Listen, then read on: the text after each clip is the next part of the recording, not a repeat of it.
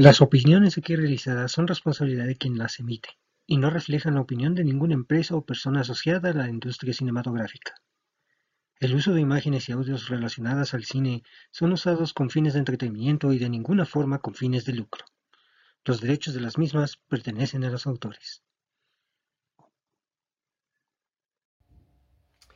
Charles Spencer Chaplin fue un actor, humorista, compositor, productor, guionista, director, escritor y editor británico.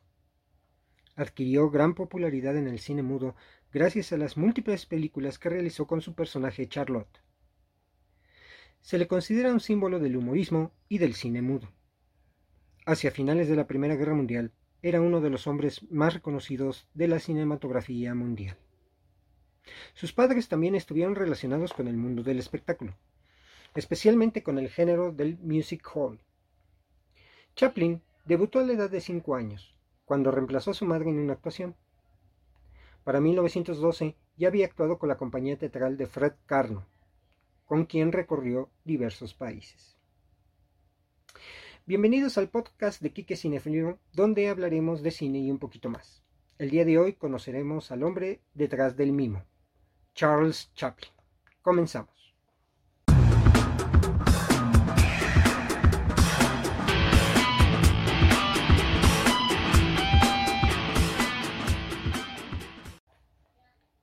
Charles Spencer Chaplin nació el 16 de abril de 1889.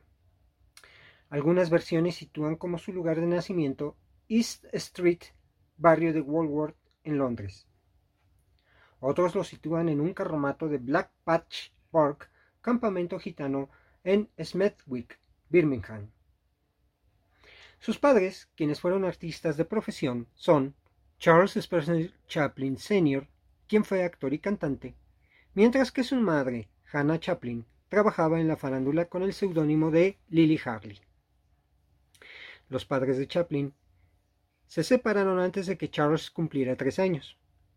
Un documento en el Archivo Real del Censo de 1891 demostró que Harley vivía en Barrow Street con sus dos hijos. Chaplin, proveniente de una familia gitana, vivió en varias direcciones, fundamentalmente en los alrededores de Kennington Road en Lambeth, incluyendo la tercera de Pongwall Terrace, la calle Chester y el número 39 de la calle Medley, conocidos por ser comunidades gitanas. La madre de su abuela paterna provenía de una familia de herreros gitanos, hecho del que Chaplin se sentía muy orgulloso y definió en su autobiografía como los cimientos del entramado familiar. Charles Chaplin Sr. era alcohólico y frecuentaba poco a sus hijos, aunque ellos vivieron brevemente con él y su amante Louis en el 287 de Kennington Road, debido a que su madre había sido internada en el asilo de Cane Hill en Coulson, a causa de serios problemas psiquiátricos. El padre de Chaplin murió en 1901 de cirrosis a la edad de 37 años. Charles, para entonces, contaba con 12.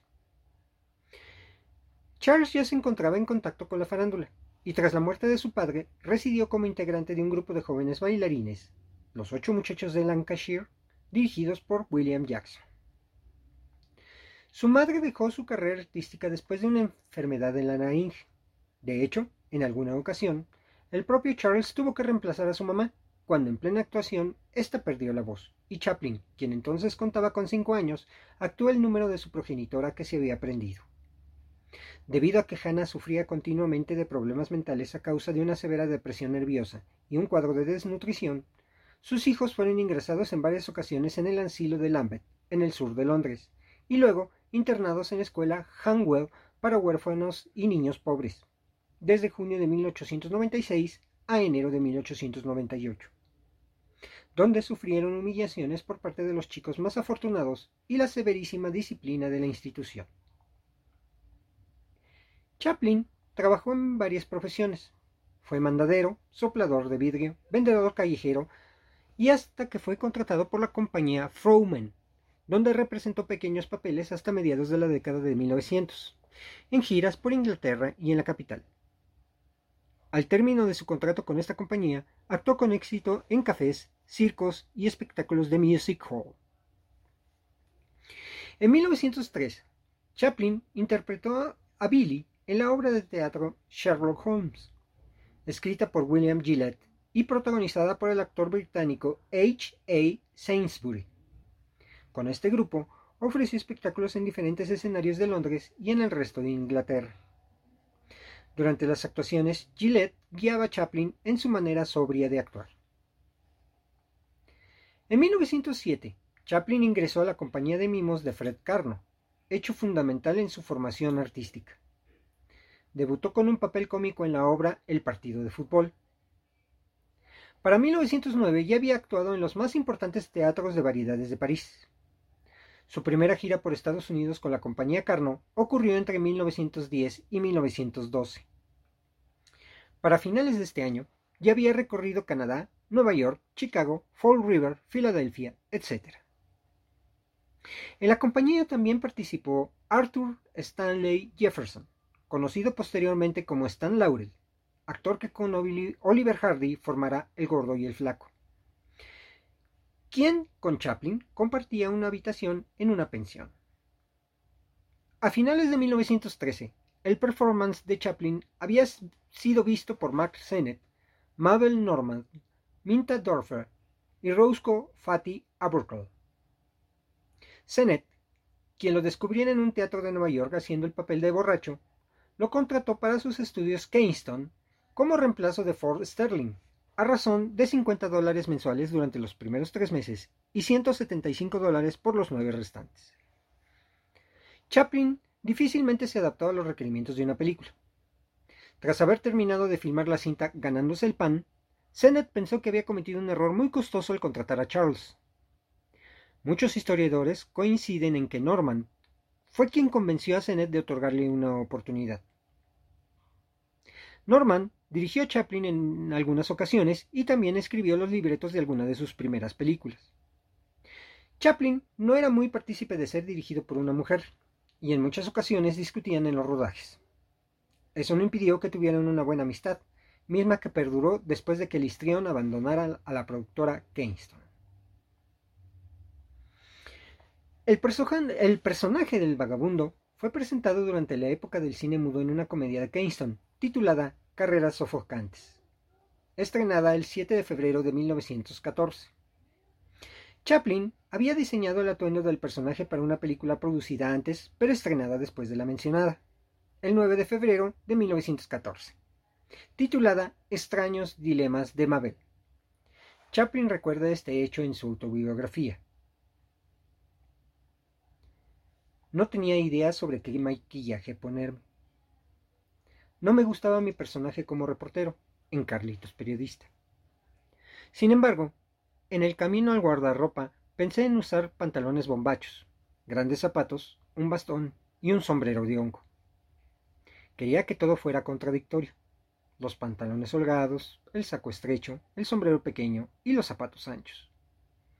Estaba indeciso entre parecer joven o mayor, pero recordando que Sennett querría que pareciera una persona de mucho más edad, Agregué un pequeño bigote que, pensé, agregaría más edad sin ocultar mi expresión.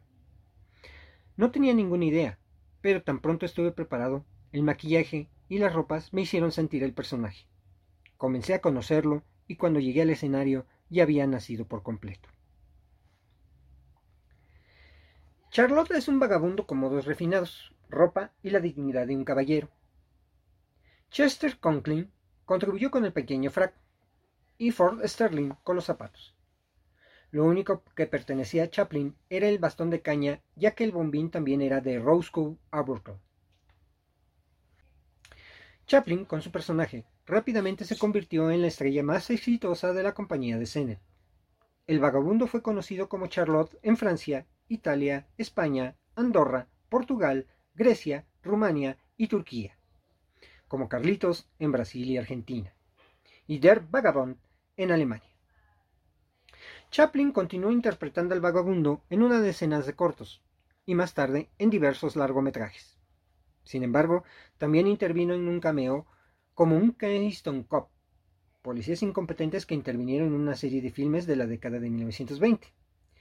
En el filme A Thief Catcher, rodada entre el 5 y el 26 de enero de 1914. La película se creía desaparecida y por lo tanto la actuación de Chaplin ahí era desconocida, hasta que una copia fue descubierta en 2010 durante una venta de antigüedades en Michigan.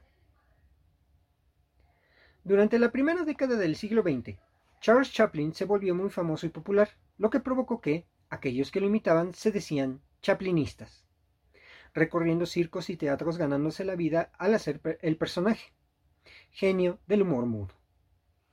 Fue tal la cantidad de imitadores que se creó un concurso nacional en Estados Unidos premiando a la mejor imitación, específicamente del famoso alter ego de Trump o Charlotte. En un viaje a San Francisco, Chaplin se enteró que habría una de estas competencias y seducido por la idea, se inscribió de inmediato. Increíblemente el resultado no fue pésimo, sino lo que le sigue, pues fue descalificado casi de inmediato y los jueces le otorgaron la peor calificación de su ronda. En una entrevista realizada para el Chicago Herald el 15 de julio de 1915, Chaplin cuenta con gran ironía que fue tentado a darles lecciones de la caminata de Chaplin a los participantes, por la pena que le provocaban y también deseando que lo hicieran correctamente. El premio de esa contienda fue otorgado a un hombre de nombre Milton Berle. La fórmula de Chaplin al momento de filmar consistía en el uso de la comedia física y los gestos exagerados. En sus actuaciones como el vagabundo, reacciona ante sus enemigos atacándolos con patadas o ladrillazos, haciendo uso de, una gran agresividad, por lo que algunos críticos consideraron que sus travesuras eran un tanto vulgares. A pesar de ello, a los espectadores les agradó el personaje. En 1915, Chaplin, quien cuenta ya con reconocimiento en las principales ciudades europeas y América, firma un nuevo contrato con la compañía Essanay por un año, con un sueldo de 1.250 dólares semanales. Con esta productora filmó 14 películas, en las cuales desarrolló mucho más sus habilidades cinematográficas, en producciones consideradas más ambiciosas. Frecuentemente compartían cartel con Chaplin actores como Edna Purviance, que encarnaba por lo general chicas ingenuas, o los villanos Leo Blanco y Bob Jamison, quienes eran muy altos para contrarrestar la baja estatura de Chaplin. La popularidad de Chaplin continuó en aumento hacia el final de la Primera Guerra Mundial. En sus películas hacía referencia a los problemas e injusticias de la sociedad de su tiempo, entre ellos las dificultades constantes luchas y humillaciones de los inmigrantes desamparados y los problemas laborales. En 1917, la Mutual Film Corporation le pagó a Chaplin 670 mil dólares por desarrollar una docena de comedias de dos rollos, superando las condiciones que normalmente negociaba. Se produjeron 12 películas durante un periodo de 18 meses, por las cuales recibió 150 mil dólares. Entre esas películas se hallan Charlotte, músico ambulante, Charlotte, prestamista, Charlotte Bombero, Charlotte en la calle de La Paz y Charlotte en la tienda. Durante la filmación de esta última, Estados Unidos se incorporó a la lucha en la Primera Guerra Mundial. Edna Purviance continuó siendo la protagonista femenina, pero Chaplin incluyó además a Eric Campbell, Henry Beckman y Albert Austin. Chaplin consideró su trabajo con la Mutual Film Corporation como el más feliz de su carrera. A partir de 1918, y por decisión propia, Chaplin asume la dirección de sus películas. Sin embargo, un año antes, cuando había finalizado su contrato con la Mutual, decidió dejar de trabajar con esta y firmó un nuevo contrato con la First National para producir ocho películas de dos rollos por la cantidad de 1.075.000 dólares. Para 1923, Chaplin ya tenía sus propios estudios en Hollywood, lo que le permitió trabajar a un ritmo más relajado y centrarse más en la calidad de sus producciones. Para la First National realizó en 1918 Vida de Perro y Armas al Hombro. En 1919, Charles Chaplin, Mary Pickford, Mac Addo, D.W. Griffith y Douglas Fairbanks fundan United Artists, UA, compañía con la que intentan escapar al poder que ya ejercían los demás distribuidores y financiadores. Esta empresa, junto con el control total de su producción cinematográfica a través de su estudio, aseguró la independencia de Chaplin como cineasta. Chaplin estuvo en el consejo de la UA hasta la década de 1950, cuando vendió el 75% de sus acciones a un grupo dirigido por Arthur King.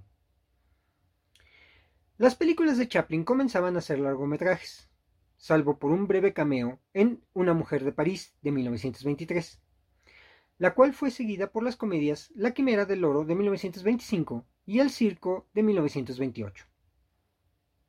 La Quimera del Oro es considerada la séptima mejor película del siglo XX, dentro de 100 seleccionadas, y es sucedida por Tiempos Modernos de 1936. Su única obra dramática fue La opinión pública, estrenada en octubre de 1923. Tras la llegada del cine sonoro, Chaplin se siguió centrando en el cine mudo, incluyendo efectos de sonido y música con melodías basadas en canciones populares o compuestas por él. El Circo de 1928, Luces de la Ciudad de 1931 y Tiempos Modernos de 1936 fueron esencialmente mudas. Luces de la Ciudad fue elogiada por su mezcla de comedia y sentimentalismo. Tras el estreno de la, misma, Chaplin viajó durante 15 meses a Londres, Berlín, París, Viena y Bruselas. Tiempos Modernos fue la primera película en la que se escuchó la voz de Chaplin, aun cuando muchos la consideran muda. Los preparativos de este filme se iniciaron a fines de 1932 y se comenzó a rodar en octubre de 1934, con Paulette Goddard como protagonista. En el mismo, Chaplin hace alegoría al maquinismo de la era industrial, el trabajador robot, la producción en serie y la, y la diferencia de clases sociales. Dos escenas de la película continúan siendo recordadas en la actualidad. Una, cuando el vagabundo queda atrapado dentro de los engranajes de una máquina y cuando, al final, camina por una carretera sin fin hacia el horizonte tomado de la mano de la protagonista. Tiempos modernos significó la última aparición del vagabundo clásico. La primera película hablada de Chaplin, El Gran Dictador, de 1940, significó un acto de desafío contra el nazismo. Fue filmada y lanzada un año antes de que Estados Unidos entrara en la Segunda Guerra Mundial. Chaplin interpretó el personaje de Adenoid Hinkel, el dictador de Tomaina, inspirado en el dictador alemán Adolf Hitler, que era en la vida real cuatro días más joven que Chaplin y tenía un bigote similar. La película también presentó al comediante Jack Oakie como Benzino Napalone, el dictador de Bacteria, una parodia del dictador italiano Benito Mussolini. Paulette Goddard también intervino. La película fue vista como un acto de valentía en el entorno político de la época tanto por su ridiculización al nazismo como por su representación de judíos perseguidos por el régimen nazi. También intervino el personaje de un barbero judío, interpretado por el mismo Chaplin, muy similar al vagabundo clásico en su indumentaria, comportamiento y actitudes, y que también sufrió la persecución. Al final, el barbero pronuncia un discurso denunciando a la dictadura, la codicia, el odio y la intolerancia, pronunciándose a favor de la libertad y la fraternidad humana. Lo lamento, pero yo no quiero ser un emperador. Ese no es asunto mío. No quiero gobernar o conquistar a alguien.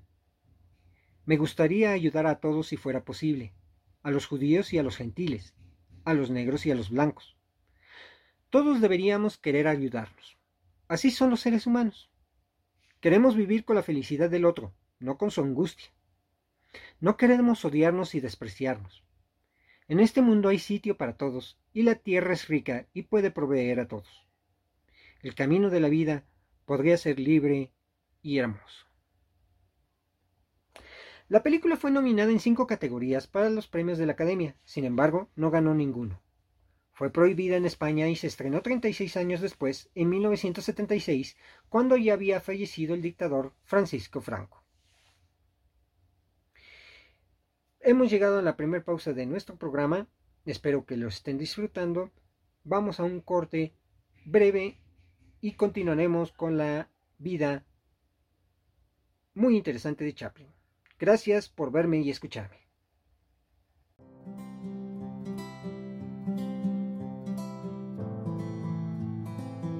Te invitamos a que nos sigas en nuestras redes sociales. Facebook, Kike Cinefilo. Twitter, arroba Cinefilo Instagram, arroba Kike-Cinefil. Búscanos en nuestra página de YouTube, Kike Cinefil. Dale la campanita y suscríbete. Y escúchanos en Spotify. Chaplin se rehusó a apoyar el esfuerzo realizado por el ejército durante la Segunda Guerra Mundial, como lo había realizado en la contienda anterior, cuando promocionó bonos de guerra para la Primera Guerra Mundial junto a su colega Douglas Fairbanks. En su comedia de humor negro, Monsieur Verdot, de 1947, criticó el capitalismo y afirmó que el mundo alentaba las matanzas en masa mediante las guerras y las armas de destrucción masiva. Un rey en Nueva York, una de sus últimas producciones, satirizó la persecución política basada en el exilio que había tenido que realizar años antes. En 1937, una campaña en contra del cómico lo imputó de haber plagiado en tiempos modernos a René Clair en su película Para nosotros la libertad. Sobre Chaplin, Claire expresó, ese es un hombre que domina la historia del cine.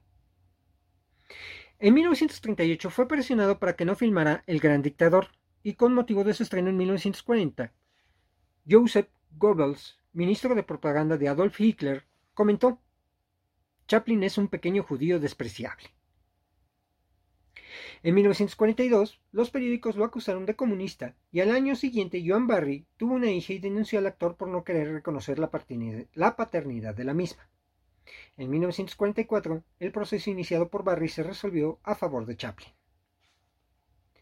Durante la Segunda Guerra Mundial participó en la campaña pro apertura del Segundo Frente para ayudar a la Unión Soviética y apoyó a varios grupos pro amistad soviético-norteamericana.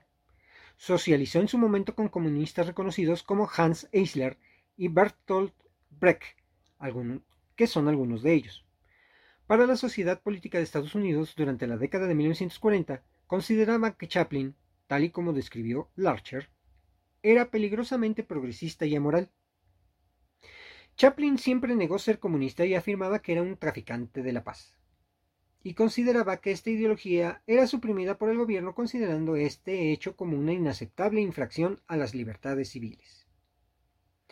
Fue acusado por el Comité de Actividades Antiestadounidenses por supuestas acciones antiamericanas, quien había recibido aportes en contra de Chaplin mediante J. Edgar Hoover.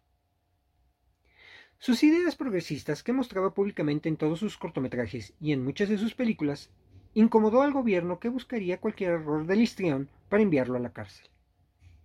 En 1947, esta misma comisión acusó a 79 figuras del cine americano, pero un proceso en específico fue iniciado en contra de los 10 de Hollywood, grupo en que se incluía Chaplin.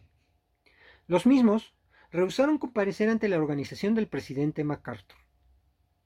En 1949, la Corte de Apelaciones de Washington rechazó los recursos presentados por los 10 de Hollywood y son condenados a un año de prisión en 1950 e inscrito en las listas negras, por lo cual se les dejó de otorgar trabajo en Hollywood.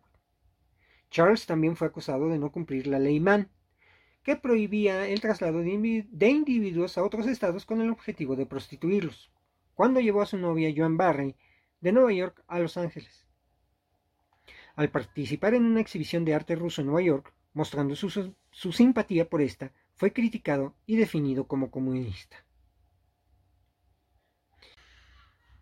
Su película Mercier Verdot, de 1947, establecía un paralelismo entre los crímenes del protagonista y de las grandes potencias en periodo de guerras.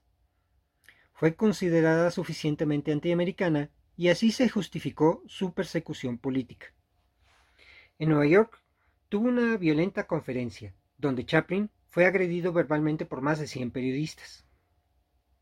En 1952 se trasladó al Reino Unido para el estreno de Candilejas y el presidente Hoover, al enterarse, ordenó al Servicio de Inmigración y Naturalización prohibir el reingreso de Chaplin a los Estados Unidos.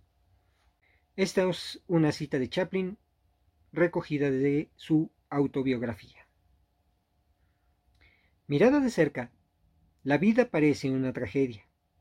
Vista de lejos, parece una comedia.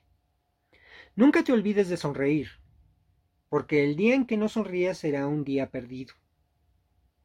La vida es una obra de teatro que no permite ensayos. Por eso, canta, ríe, baila, llora y vive cada momento, antes de que baje el telón y la obra termine sin aplausos. Hay que tener fe en uno mismo, aun cuando estaba en el orfanato eh, o recorría las calles buscando qué comer, me consideraba el actor más grande del mundo. La vida es maravillosa si no se le tiene miedo. Sin haber conocido la miseria, es imposible valorar el lujo. Más que maquinaria necesitamos humanidad, y más que inteligencia, amabilidad y cortesía. Fui perseguido y desterrado, pero mi único credo político siempre fue la libertad. En 1947, el Comité de Actividades Antiamericanas, bajo el argumento de que Chaplin, cuya vida en Hollywood contribuye a destruir la fibra moral de América, fue llamado a testificar varias ocasiones. Él nunca se presentó y fue acusado por escribirle una carta al pintor Pablo Picasso, también comunista, en referencia al caso Eisler.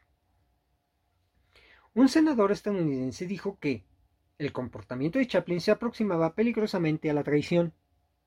Así que el 17 de septiembre de 1952, el fiscal general de Estados Unidos dio instrucciones para retener al actor y a parte de su familia cuando viajaban en el RMS Queen Elizabeth, barco que sustituyó al Titanic, para asistir al estreno de Candilejas en Europa. Lo denunciaron de pertenecer al Partido Comunista, así como de graves delitos contra la moralidad y de formular declaraciones que demuestran una actitud hostil y de menosprecio hacia el país cuya hospitalidad le dio riqueza. Cansado de lidiar con el hostigamiento del gobierno de los Estados Unidos y tras estrenar Candilejas, finalmente decide quedarse en Europa y adquirió una mansión en Corsier sur Bebey, Suiza, donde residió desde 1953 hasta su muerte. Ese mismo año, 1953, su esposa Ona viajó a Estados Unidos para rematar los bienes de su esposo. Y, con motivo de su cumpleaños 64, Chaplin se trasladó a Ginebra y le hizo entrega al cónsul estadounidense de su permiso otorgado para su retorno a Estados Unidos, con lo cual demostró su intención de no querer volver a ese país, aunque después regresó para recibir un premio por su trayectoria en 1972. Andrei Grómico, ministro de Asuntos Exteriores de la URSS entre 1957 y 1985, coincidió en dos ocasiones con Charles Chaplin, la primera en los Estados Unidos y la segunda en Londres. En 1988 escribió lo siguiente sobre sus encuentros con el actor. Yo estaba de pie, hablando con alguien, cuando el hombre que conocía también del cine se acercó a mí con una sonrisa encantadora. ¿Cómo está usted, señor embajador? Soy Charlie Chaplin. Tras saludarle, le dije, en mi país, todos los aficionados al cine le conocen a usted muy bien, y ahora que el pueblo soviético conoce sus discursos contra el fascismo y su apoyo a la Unión Soviética, sienten aún más simpatía por usted. Cuando nos separamos, Chaplin dijo, le deseo la victoria. La siguiente vez que le, la siguiente vez que le vi fue en Londres, en una recepción diplomática. Había abandonado definitivamente Estados Unidos, pero aún no se había establecido en Suiza. Le hice una pregunta delicada. ¿Qué es usted ahora? ¿Americano o británico? Él respondió con una sonrisa de disgusto. Supongo que no soy realmente americano. Luego, añadió súbitamente de nuevo, estoy harto de que me difamen, especialmente porque no sé por qué. Nos separamos del grupo y prosiguió. Juzgue usted mismo. Me han insultado por haberme casado más de una vez.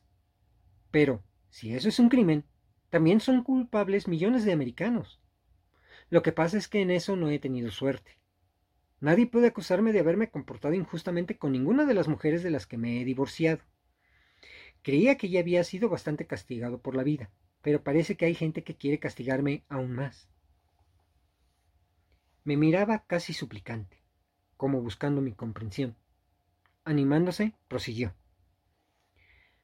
Me persiguen porque en mis películas expongo opiniones que ellos no comparten. Atacan primero mi conducta moral y luego buscan motivos legales. Están intentando probar que no he pagado todos los impuestos devengados por mis ganancias en los Estados Unidos. Todo eso forma parte de una campaña organizada contra mí. Y la ley americana es tan elástica que si el gobierno está en contra de uno, ya puede darse por perdido, aunque sea totalmente inocente. Por eso le he dicho adiós a los Estados Unidos. El hombre se sinceró. De pronto, y como hablando consigo mismo, dijo, ¿Por qué le cuento todo a usted? Seguidamente él mismo dio la respuesta. Primero, porque aunque no soy comunista, admiro la honradez de su país. Y en segundo lugar, porque no sé, porque sé que no utilizará nunca mis palabras para perjudicarme. Esto es sacado del libro de Andrei Gromyko, Memorias de 1988. Como compositor, Chaplin escribió variadas partituras y canciones para sus películas. La canción más conocida que compuso, Smile, para tiempos modernos, fue interpretada después por Nat King Cole en 1954 y por Celine Dion durante los obituarios en la octagésima tercera entrega de los premios Oscar de 2010. This is My Song, de la última película de Chaplin, La Condesa de Hong Kong, fue un éxito número uno en varios idiomas a finales de 1960, sobre todo la, la versión de Petula Clark y otra descubierta en 1990 de Judith Durham de The Seekers, registrada en 1967. El tema de Candilejas fue un éxito en la década de 1950, bajo el título Eternally. Chaplin también escribió partituras para sus películas mudas, cuando se relanzaban con sonido, especialmente El Chico, con Jackie Coogan, en su primera versión, que fue nuevamente estrenada en 1971. A pesar que esta faceta no le fue muy reconocida, sus canciones fueron cantadas por prestigiosos cantantes como Michael Jackson o el mexicano José José. En 1972, obtuvo un premio Oscar como mejor música original por Candilejas, el cual compartió con Raymond Rush y Larry Russell. Su sobrino, Spencer Dryden, fue baterista inducido al Salón de la Fama del Rock. Entre mayo y julio de 1956, en Inglaterra, dirigió la filmación de Un rey en Nueva York. Durante el rodaje fue nombrado miembro de la British Film Academy de Londres. Para esa película produjo, diseñó los guiones, actuó y dirigió. En 1958 comenzó a escribir su autobiografía y la Cinemateca de Bruselas pidió a 150 historiadores de todo el mundo una lista de los mejores filmes de la historia. Chaplin resultó ser el director más votado por la Quimera del Oro. En 1962 fue nombrado doctor honoris causa de la Universidad de Oxford, en Inglaterra. En 1964 anunció la publicación de su autobiografía y en 1965 filma la película La Condesa de Hong Kong con Sofía Loren y Marlon Brando, estrenada en 1966. En 1969, con motivo de su octagésimo cumpleaños, tres historiadores de su obra, Maurice Bessy, Pierre Lefrafon y Marcel Martin, le dedicaron una carta abierta en la que le pidieron que reeditara sus filmes permitiendo así que sus películas fueran conocidas por las nuevas generaciones, petición que realizaría en los años siguientes. En 1972 regresó a Estados Unidos y la Academia de Artes y Ciencias Cinematográficas le rindió un homenaje y le otorgó el premio Oscar honorífico durante una celebración llevada a cabo en el Pavilion Dorothy Chandler del Music Center de Los Ángeles. El 16 de abril de aquel año, mismo en que cumpliría 83 años.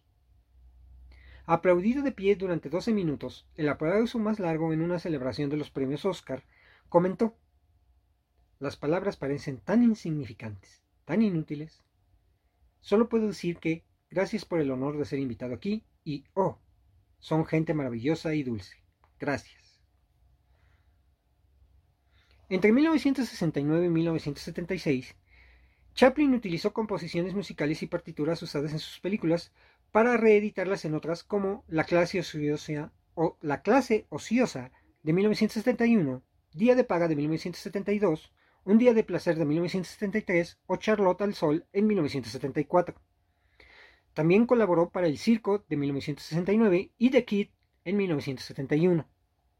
En 1974 se celebró en distintas partes del mundo su octogésimo quinto cumpleaños y en Buenos Aires se proyectó su película Tiempos Modernos. En febrero de 1975 se difundió la noticia de su nueva película, La Rareza, que trata sobre la historia de una mujer sudamericana dotada de alas y capaz de volar. El 2 de marzo de 1975, la reina Isabel II del Reino Unido nombró Sir a Chaplin, otorgándole la Orden del Imperio Británico. Charles, quien mostraba ya signos de debilidad física, recibió la distinción en silla de ruedas debido a que no podía moverse con demasiada facilidad. En 1976 se exhibieron algunas de sus películas poco recordadas y se montaron algunos ciclos sobre su extensa filmografía. Su último trabajo fue Una mujer de París, que se concretó en 1976.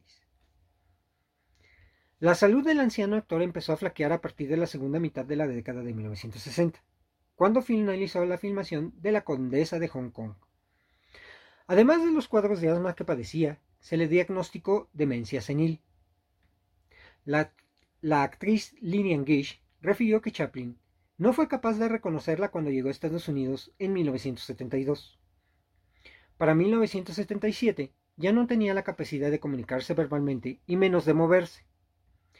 Su esposa Ona lo solía pasear en silla de ruedas por las calles de Bebey hasta el lago. Su última aparición física fue en septiembre de 1977, donde presenció un espectáculo circense donde al finalizar, los payasos que actuaban en el show le otorgaron sus narices rojas en calidad de homenaje. Hacia finales de ese año, los medios de comunicación de entonces daban cuenta de la precaria salud del histrión. En la Navidad de 1977, a, a los 88 años de edad, fallece en su residencia Manor de Ban en Concierge-sur, Bebey, Suiza, mientras dormía a las 4 de la mañana.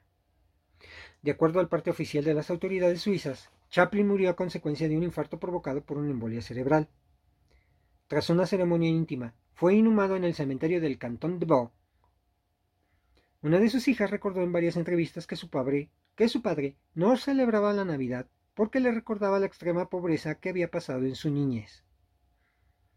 El primero de marzo de 1978, su cadáver fue robado por un pequeño grupo de mecánicos polacos con el objetivo de extorsionar a su familia. Sin embargo, su plan fracasó. Los ladrones fueron capturados y sus restos fueron recuperados once semanas después. El 17 de mayo, cerca del lago Lehmann, su cuerpo fue nuevamente sepultado, pero esta vez bajo 1.8 metros de hormigón para evitar otros asaltos. En 1981, el, Ayuntamiento de Londres erigió una estatua de tamaño natural de Chaplin en Walworth, donde pasó sus primeros años de vida. Su vida privada no fue lo que se supondría. El histrión tuvo una vida amorosa complicada y además de ser considerado en su círculo más cercano como un hombre difícil de tratar. En 1918 contrajo matrimonio con la joven actriz Mildred Harris, de quien expresó Ella era joven y bonita, pero mis, emociones eran muy encontradas. Sin estar enamorado, quería que nuestro matrimonio fuera un éxito. No lo fue. En 1919, la pareja tuvo su primer hijo, Norman, quien solo vivió tres días. Después de esta situación, la pareja se separó, divorciándose en 1920, época en la que la salud mental de su madre se agravó nuevamente. En 1921, su mamá llegó a Estados Unidos para pasar sus últimos años de vida junto a él. En 1924 se casó con Lita Gray en el municipio de Empalme, Sonora, en México debido a que ella había quedado embarazada con tan solo 16 años de edad.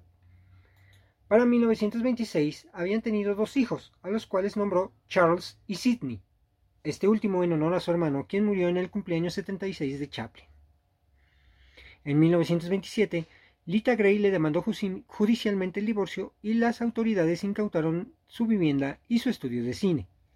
Finalmente, en 1927, Chaplin la indemnizó con un millón de dólares.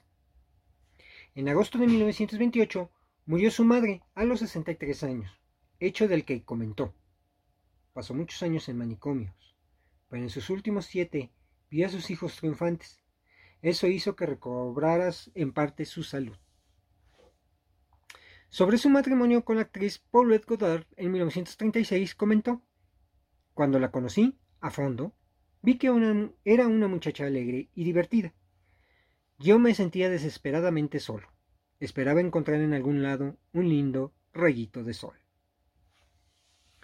En 1941 se divorció de Paulette Goddard y en 1943 volvió a casarse, esta vez con Ona O'Neill, hija del dramaturgo Eugene O'Neill. Ella tenía 18 y él 54. Para 1946 ya habían tenido dos hijos, Geraldine y Michael John. Dos años antes, sus dos hijos del matrimonio con Lita Gray habían sido, habían sido llamados al ejército estadounidense y destinados a combatir en Alemania.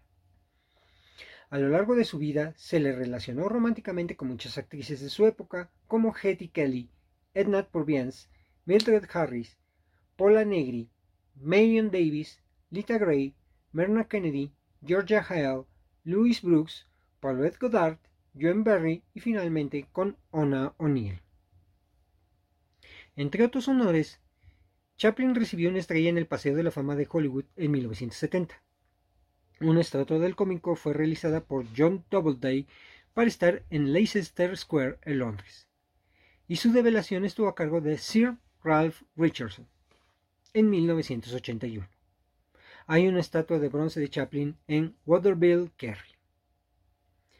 Chaplin recibió tres premios de la Academia a lo largo de su vida, uno en la mejor banda sonora y otros dos de, carácter honorífico. Sin embargo, durante sus años como cineasta, Chaplin no recibió ningún premio por sus películas, a pesar de que Luces de la Ciudad y Tiempos Modernos son consideradas una de las mejores películas del siglo XX.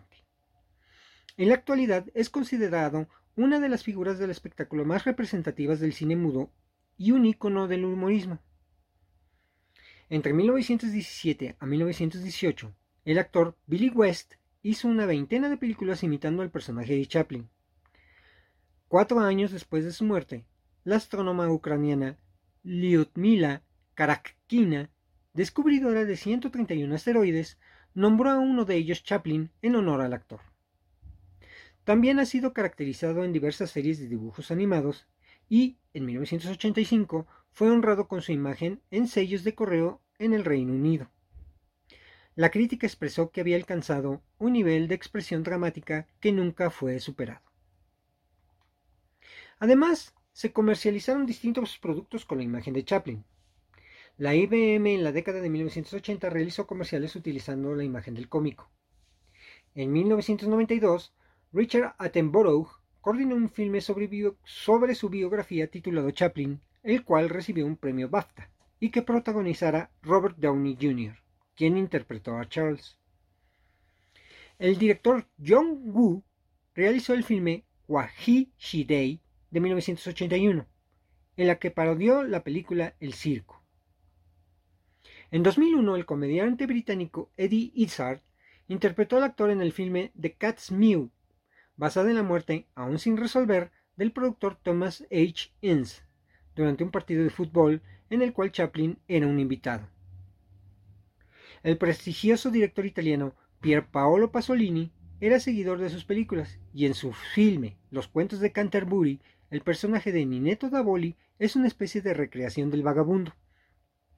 Una de las hijas del fallecido actor, Josephine Chaplin, también trabajó en la película. El actor mexicano Roberto Gómez Bolaños, en su programa El Chapulín Colorado, hizo homenajes a Chaplin, como por ejemplo en el capítulo El disfraz, el antifaz y algo más de 1974, en el cual hizo una breve interpretación de Charlotte. El diario Página 12 de Argentina, analizando su obra, publicó, casi sin excepción, Chaplin ha encontrado en las contradicciones de su siglo el más apasionado material dramático, y sin duda, este hecho le valió la oposición de la crítica que no aceptaba este criterio de inmediatez temática que lo ha hecho transitar valientemente por caminos vinculados a la sátira política. La revista Time realiza un estudio apoyado en encuestas y opiniones de diversas publicaciones en todo el mundo, por el que reconocía a Charles Chaplin como una de las personalidades más importantes del siglo XX. En 1999, el American Film Institute lo definió como el décimo actor más célebre de todos los tiempos. En 2008, el escritor Martin Sieff en su libro Chaplin, Una vida, redactó, Chaplin no era solo un grande, era gigantesco. George Bernard Shaw lo llamó el único genio de la industria del cine. También se le destacó al actor que haya realizado humor durante la Primera y Segunda Guerra Mundial, la Gran Represión y el periodo dictatorial de Adolf Hitler, ya que dio entretenimiento a una gran cantidad de personas que sufrían las privaciones propias de la guerra y la pérdida de sus familiares. En 2005, el sombrero y el bastón que utilizó Chaplin para dar vida a Charlotte fueron subastados por la casa de remates Bonhams por 300 mil dólares. Y en 2011, al conmemorarse el aniversario 122 de su nacimiento, la compañía tecnológica Google lanzó un doodle con video para conmemorarlo. En 1965, Chaplin estableció su filmografía oficial con la publicación de su libro Mi autobiografía. Esta consistió en 80 películas realizadas desde 1914. Se añadieron posteriores detalles a la misma en la biografía de 1985 de David Robinson, Chaplin, su vida y arte, que incluyó la última película La Condesa de, Hong Kong de 1967 como la entrada número 81 de esa lista. Las diversas biografías que se han ido publicando sobre Charles Chaplin a lo largo del tiempo suelen coincidir en varios aspectos singulares de su vida personal. Por ejemplo, que sin contar las películas, raramente sonreía en su trato personal con las personas que tenía a su alrededor, y cuando lo hacía era con un gesto amargo. Mucha gente que lo conoció lo ha descrito utilizando adjetivos como controlador, tirano, mezquino e hiriente, no únicamente cuando daba órdenes tras la cámara, lo cual es un rasgo compartido con muchos otros directores que cuando están rodando son como Napoleón, pero cuando han terminado el trabajo son bellísimas personas, sino en todos los momentos del día. Hay una explicación de este carácter, sostenida por muchos biógrafos, que tiene que ver con el trauma que le supuso a Chaplin su tránsito penoso por la infancia. Su vida fue, desde el primer minuto, un ejemplo de desarraigo. Su madre dio a luz en un lugar impreciso, en una carretera de tierra, y esa sensación de no pertenecer ni a un lugar ni a un entorno feliz se acentuó a medida que tanto su padre, un borracho incurable que abandonó el hogar familiar cuando apenas tenía tres años, como su madre, que fueron desatendiendo sus obligaciones. Durante varios periodos largos antes de llegar a la adolescencia, tuvo que ser acogido en orfanatos. Y aunque, aunque conoció el éxito personal, cuando recogió la, la profesión familiar, la hizo suya y la perfeccionó como actor de comedia en espectáculos de vaudeville, y una vez en Estados Unidos, con algo más de 20 años, se convirtió en la gran estrella cómica del cine de esos tiempos. Aquello no se tradujo en un cambio de carácter fundamental. La amargura seguía ahí, y su vis cómica era una cáscara frágil. Chaplin se enriqueció muy pronto y contribuyó a fundar los cimientos del Hollywood de la Edad Dorada, gracias al comienzo de la compañía y estudio United Artists. Pero la sonrisa raramente volvió a su cara. Se casó varias veces y todos sus matrimonios siguieron un patrón fijo.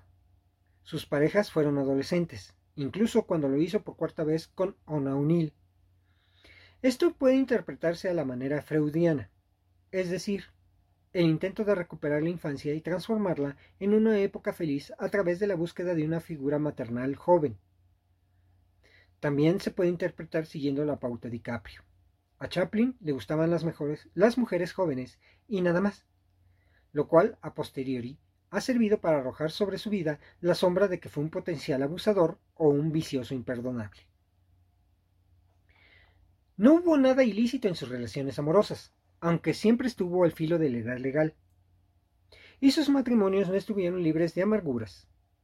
Se divorció, de sus tres primeras esposas, en algunos casos sin que hubiera transcurrido apenas el primer año de relación, y tuvo hijos que murieron a los pocos meses del parto.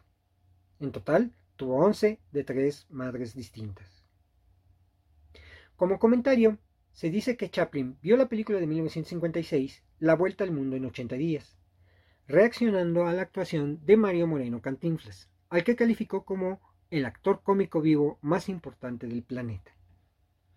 Se dice que coincidieron en alguna ocasión, y es por ello que a Cantinflas en el mundo se le conozca como el mimo de México. El único que contestaba ese mote era el propio Chaplin. A ambos actores se les comparó, ya que sus personajes mostraban muchas similitudes. Amigos, Así es que conocimos a una de las figuras más importantes en el cine a nivel mundial, quien hasta en la época actual ha sido reconocido por sus aportaciones en la cinematografía. La próxima semana continuaremos con el tema de la música en el cine. Esta vez desarrollaremos el tema de las películas musicales. Muchas de ellas se han basado en obras de Broadway y otras realizadas enteramente para el cine. Espero que el tema les haya gustado y les recuerdo me sigan en mis redes sociales, donde podrán dejarme sus comentarios acerca de los temas ya tratados, aportaciones a los mismos y sugerencias de nuevos temas que, por supuesto, iremos comentando en su momento. Agradezco a todos su presencia y nos escuchamos y vemos la próxima semana. Hasta entonces.